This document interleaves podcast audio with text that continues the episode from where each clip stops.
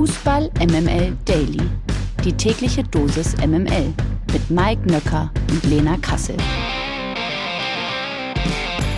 Nicht erschrecken, ich bin's nur. Guten Morgen, hier ist Fußball MML Daily am Montag, dem 1.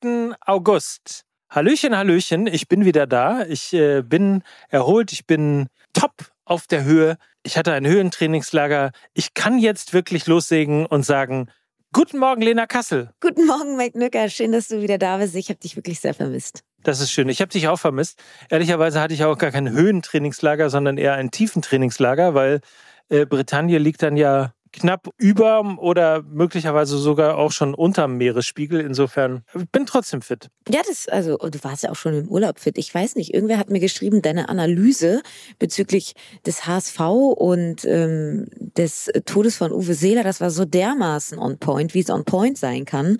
Also ich war auch nachhaltig beeindruckt und ich hoffe, du kannst diesen Boost jetzt mit in diese Crunch-Time, in diese heiße Phase nehmen, die Woche vor dem Bundesliga-Start und vor dem Ganzen, bevor es hier wieder losgeht. Von daher äh, glaube ich, du bist äh, back on time. Das ist sehr schön. Mir hingegen wurde zugetragen, dass du tatsächlich äh, den VfL Bochum als Absteiger auf Platz 17 getippt haben. Hast du sie noch alle auf dem Zaun eigentlich? Soll ich dir sagen, er ist sogar auf dem 18. Platz. Bist du wahnsinnig? ja, es ist, es, ich habe viel Hate bekommen. Aber liebe Zu Freunde, Recht. Hatet weiter, Leute. Ihr da draußen, hatet weiter. Wie kannst du es wagen? Da bin ich kaum mal eine Woche nicht da und dann landet der VfL Bochum auf Platz 18. Der VfL Bochum, es tut mir leid, an diesem Morgen interessiert niemanden. Deshalb lass uns jetzt mal hier zu kommen. 100% Lena. Guten Morgen, Mike und Happy Monday. Präsentiert von Lena Kassel. Wir haben eine relativ große Anzahl an Spielen, die wir analysieren müssen. Allen voran natürlich das EM-Finale der Frauen, das äh, gestern in Wembley stattgefunden hat. Und es ist zumindest nicht ganz so verlaufen, wie wir es uns gewünscht haben. England allerdings hat den ersten Titel seit 1966 geholt.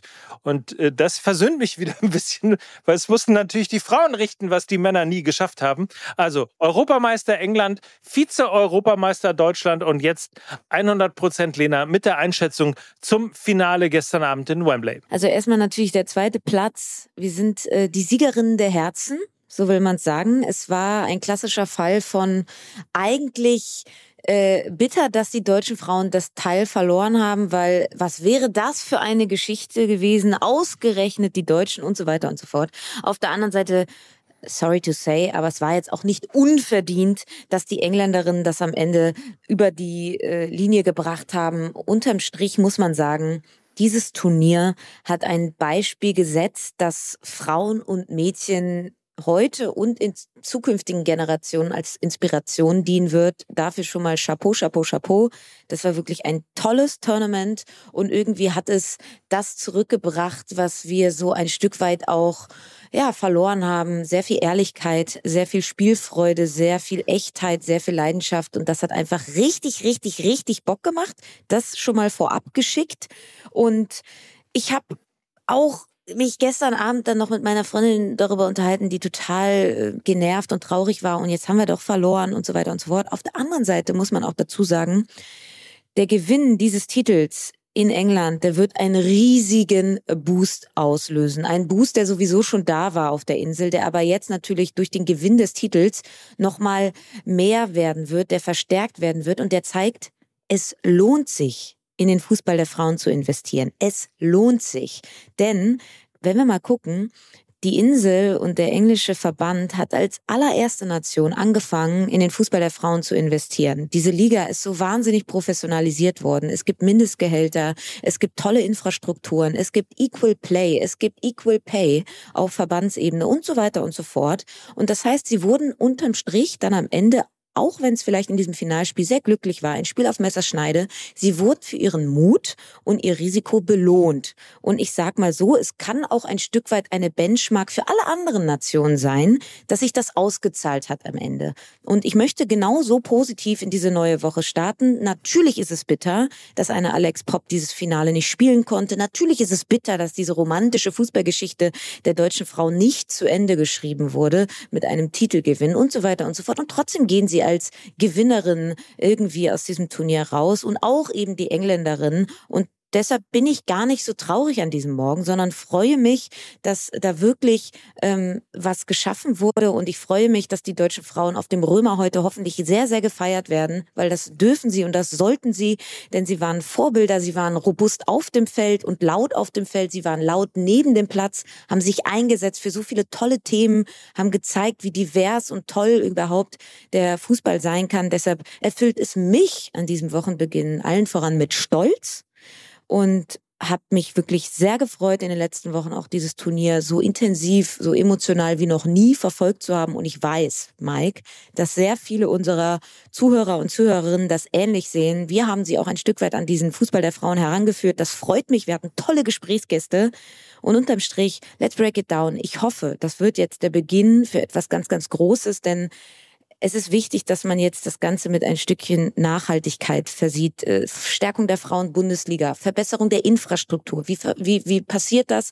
Schaffung von Mindestgehältern in der Frauenbundesliga, ähm, Kriterien für DFL-Clubs, für Frauenfußball, Anforderungsprofil an Medienpartnern, man braucht Sponsoring und so weiter und so fort. Es ist so viel zu tun, deshalb sollte es jetzt eigentlich eine Taskforce auf DFL und DFB-Ebene geben. Wie können wir das jetzt schaffen, dass dieses Turnier heute nicht endet, sondern jetzt erst der Startpunkt für etwas Großes ist. Und das wünsche ich mir jetzt einfach. Das hast du ähm, sehr schön zusammengefasst und ich freue mich auch, dass du überhaupt keine ähm, Spielszenen mit in die Analyse reingepackt hast, weil ich glaube, ähm, ich bin total bei dir. England ist verdienter Europameister. Ähm, es gab eben dieses eine schlechte Spiel oder schlechtere Spiel ähm, der deutschen Mannschaft. Das war dummerweise im Finale.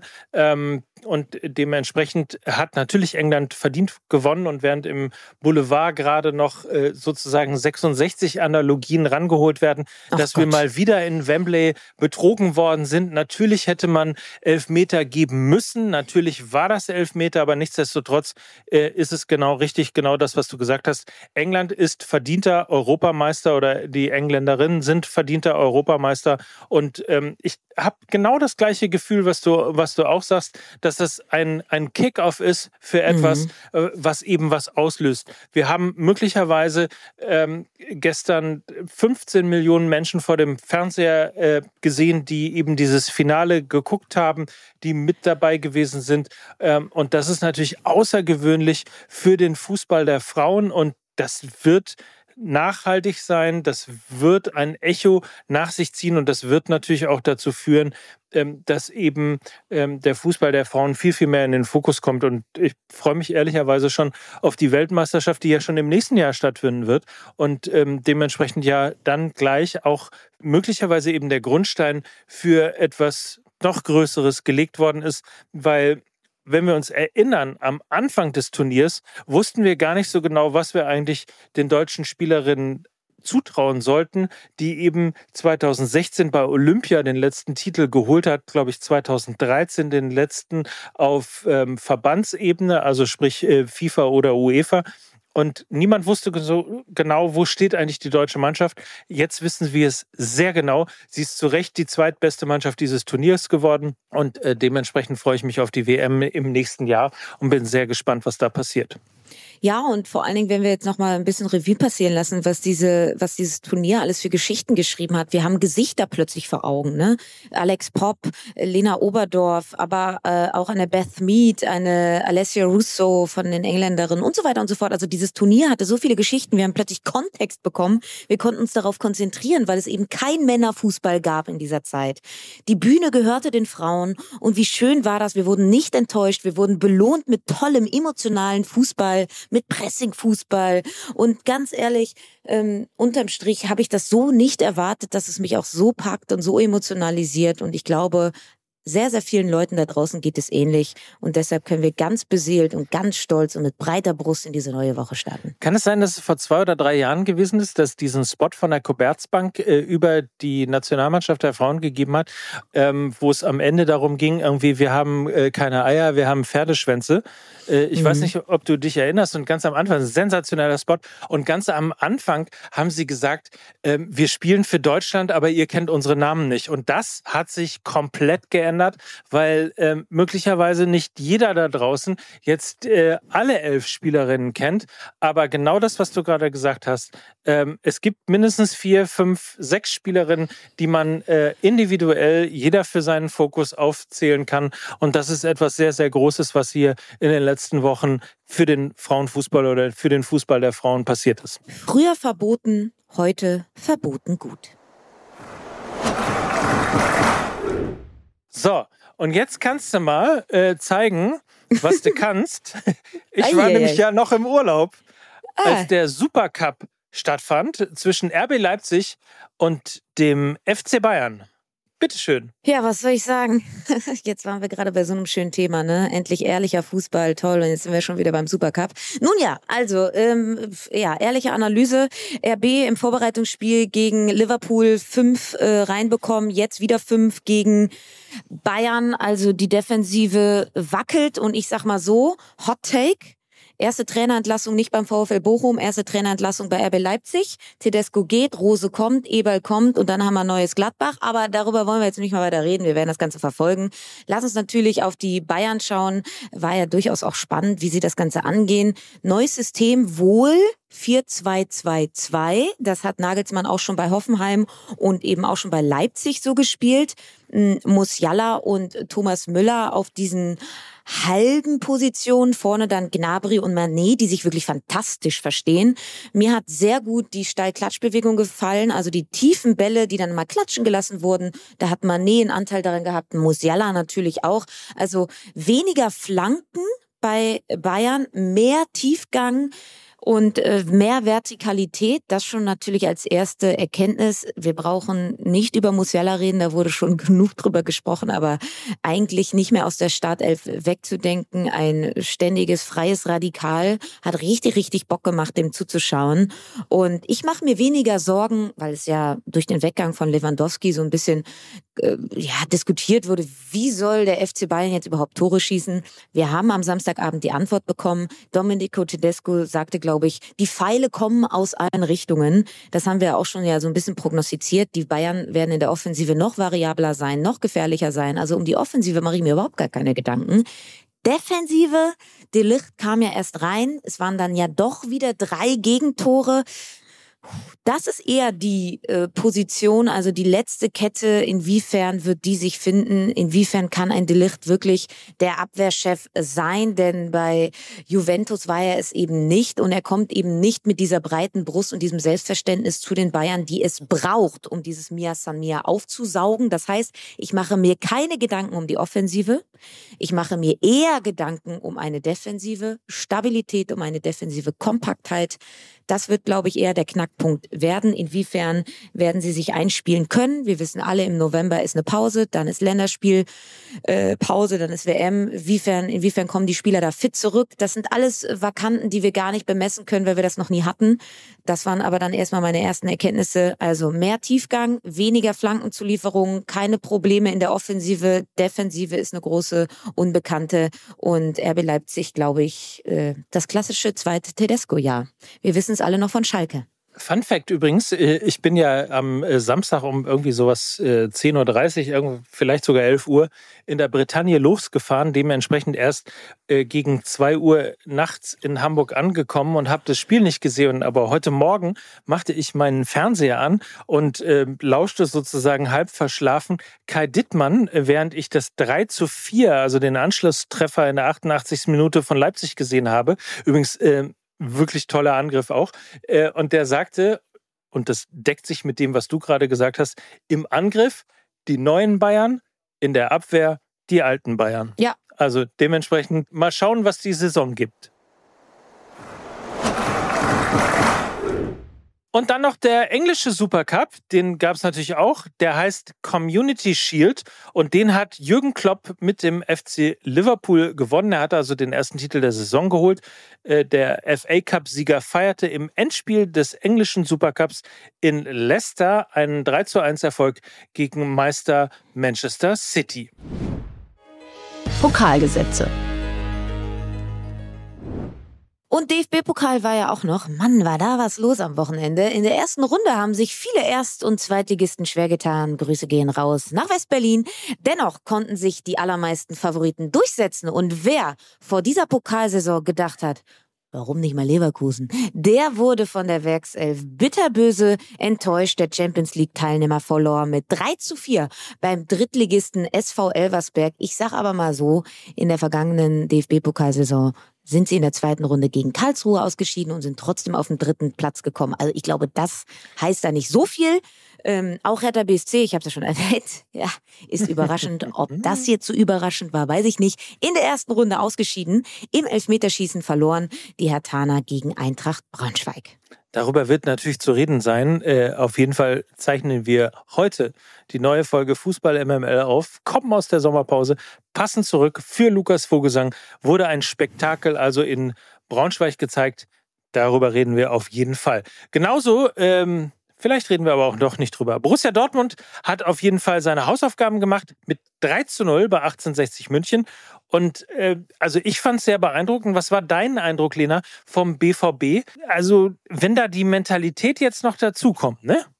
Dann könnte da was zusammenwachsen, oder? Ich bin nicht ganz so optimistisch, muss ich ehrlich sagen. Auch weil man jetzt schon wieder weiß, dass Niklas Süle eine Muskelverletzung hat. das ist schon, das ist schon, ich weiß nicht, was da im Wasser ist, ne, da äh, in Dortmund, aber Muskelverletzungen wird da irgendwie wahrscheinlich im ISO-Drink einfach mitgegeben. Äh, Niklas Süle wird jetzt also erstmal ausfallen, fällt definitiv aus gegen das erste Ligaspiel, gegen nämlich Leverkusen. Und ja, sie haben nur einen Torschuss zugelassen, aber man muss dazu auch sagen, 1860 hatte 18 Prozent Ballbesitz. sie wurden also auch nicht wirklich gefordert. Aber was eine neue Erkenntnis ist, gegen tiefstehende Gegner, so wie es 1860 war, haben sie mit Adeyemi und haben sie auch mit einem ja viel selbstbewussteren Daniel Mahlen mehr Lösungen an die Hand bekommen. Bessere 1 gegen 1 Spieler. Hat mir wirklich sehr gut gefallen, wie sie das gegen tiefstehende Gegner äh, da gelöst haben. Das war ja auch so ein bisschen Knackpunkt in der vergangenen Saison. Hat man mal gegen Augsburg geschludert und auch mal gegen Mainz, ne?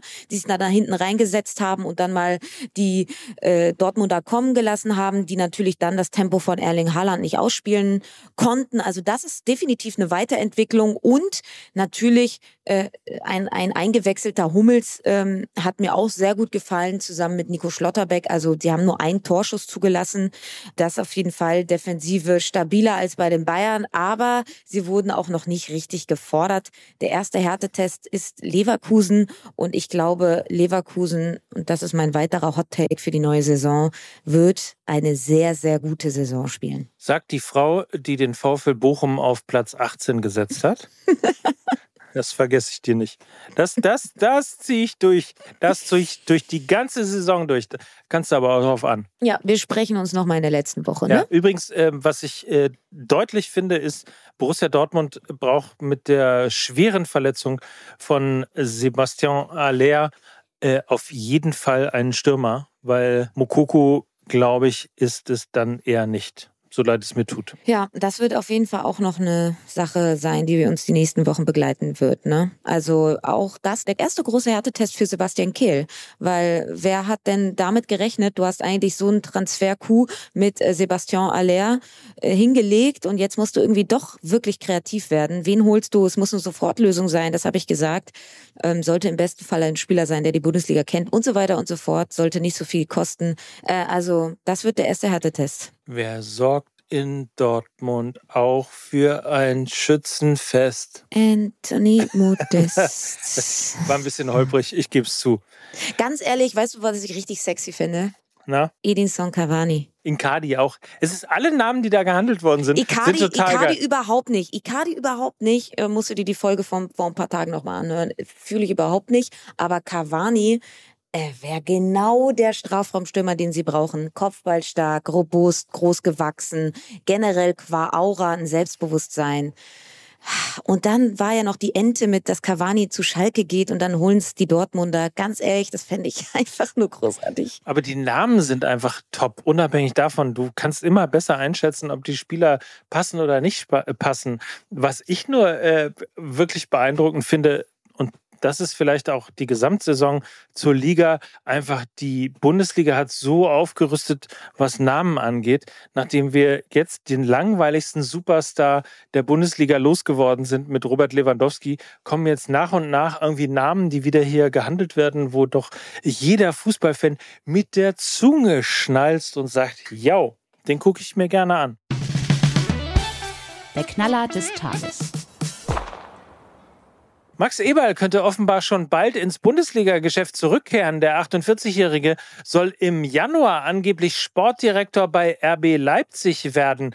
Die Gespräche zwischen RB-Chef Oliver Minzlaff und dem früheren Gladbach-Manager seien weit vorgeschritten, hieß es seitens Sky am Samstag. Eberl könne sich ein Engagement bei RB Leipzig sehr, sehr gut vorstellen. Und äh, dann muss ich dich natürlich fragen, wie denkst du darüber? Was, was wäre ein Engagement von Eberl bei RB Leipzig aus deiner Sicht? Ja, erstmal glaube ich, mir passt es jetzt auch grundsätzlich nicht so sonderlich gut, dass Eberl äh, zu Raba geht, aber aber da kann ja jeder hingehen und, du, und dir passt es nicht. Aber da gibt es so ein paar Kandidaten, die wären mir eigentlich herzlich egal. okay. Aber ich finde ihn halt einer der besten Manager in Deutschland, die wir haben. Ähm, nichtsdestotrotz glaube ich, müssen wir da aufpassen, jetzt nicht seine Aussagen zur Ausgebranntheit und seinem Wunsch eben erstmal nichts mehr mit Fußball machen zu wollen, ihm das jetzt ähm, abzusprechen und zu sagen, er hat da gelogen und so. Auch das kursiert er jetzt in den sozialen Medien wieder. Da sage ich einfach wirklich vorsichtig sein. Ne? Also äh, wenn er sich jetzt schneller wieder in der Lage dazu sieht und fit fühlt, irgendwie in den Fußball zurückzukommen, dann sagen wir doch einfach großartig, cool, freuen wir uns, toll, dass es ihm besser geht. Und ähm, das jetzt irgendwie in Frage zu stellen, dass er sich damals dazu entschieden hat, das finde ich wirklich schwierig. Vor allem, weil es ja auch erst um das Jahr 2023 gehen soll. Es soll ja jetzt nicht aktuell passieren.